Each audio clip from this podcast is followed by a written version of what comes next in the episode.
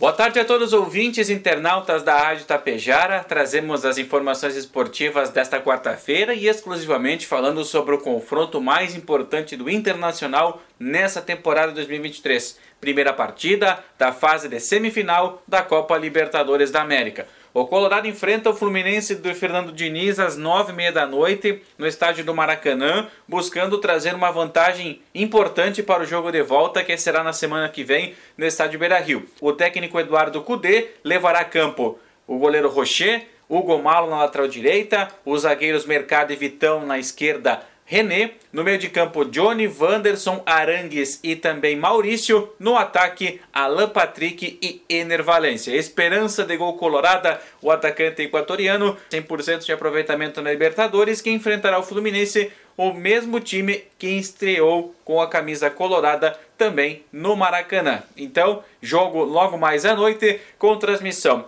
da TV Globo na TV aberta e a Paramount Plus para quem tem o streaming de assinatura.